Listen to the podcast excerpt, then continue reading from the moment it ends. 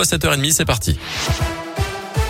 On commence par vos conditions de circulation. C'est fluide actuellement sur les grands axes de la région. Prudence tout de même sur le réseau secondaire avec quelques gelées localement, notamment en Haute-Loire et dans le Puy-de-Dôme.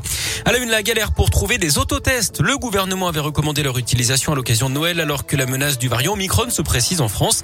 Comme leur nom l'indique, ils peuvent être pratiqués directement sans avoir à passer par un centre de dépistage et moins invasifs que les tests PCR ou antigéniques. Mais aujourd'hui, ces tests sont très difficiles à trouver. Marjorie Cital-Daon est pharmacienne dans la région.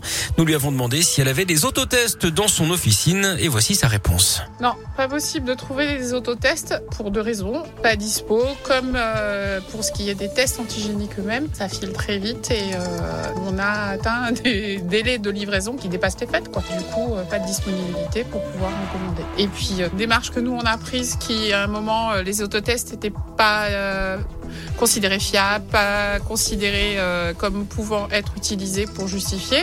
Du coup, on est resté sur le test antigénique qui est accessible à toute personne qui peut euh, nous euh, justifier un pass sanitaire ou alors chez tous les mineurs. Donc ça couvre déjà pas mal de monde. Les autotests sont vendus 5,20 euros maximum TTC uniquement en pharmacie. Dans l'actu également, une femme toujours retenue par un forcené dans une quincaillerie à Paris. L'homme armé d'un couteau a fait éruption dans le commerce hier en milieu d'après-midi. Le suspect est âgé d'une cinquantaine d'années. Il est connu pour des troubles psychiatriques. Il a relâché hier soir l'une des deux victimes qui est indemne. Les négociations avec les forces de l'ordre se poursuivent. Il demande notamment à parler au ministre de la Justice, Éric Dupont-Moretti. Des dizaines de policiers sont mobilisés. Une partie du quartier est bouclée. Une enquête est ouverte. Dans l'actu également, il avait prié dans les allées d'un supermarché de la Loire, créant un mouvement de panique parmi les clients. Un homme de confession musulmane a été condamné à huit mois de prison avec sursis par le tribunal correctionnel pour ces faits qui remontent à juin 2020. À la barre, il a expliqué ce geste comme un acte de joie spontanée. Deux hommes mis en examen pour une tentative de meurtre à Clermont-Ferrand. Les deux individus sont soupçonnés d'avoir tiré dans les jambes d'un membre de leur famille fin novembre dans le quartier Chantrane. D'après la montagne, il s'agirait du neveu et du cousin de la victime âgés de 19 et 21 ans.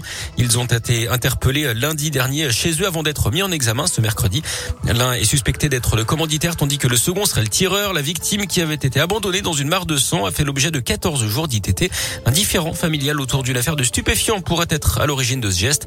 Un autre suspect est lui toujours recherché. En foot, l'OL commence son grand ménage après les nouveaux incidents face au Paris FC vendredi en Coupe de France. D'après l'équipe, le club aurait commencé à se débarrasser de ses hooligans.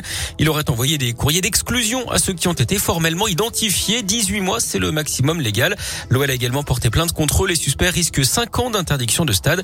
On rappelle que la partie avait été interrompue à la mi-temps après des incidents en tribune. La vidéosurveillance a également permis de confirmer la présence d'ultra du PSG sur place. La commission de discipline, elle s'est réunie hier pour lancer euh, ses instructions. Ses résultats sont attendus mardi prochain. Et puis en basket, la huitième journée d'Eurocoupe ce soir, les Gilbourg reçoit Buduknost à 20h sur le parquet d'Equinox. Merci beaucoup Greg.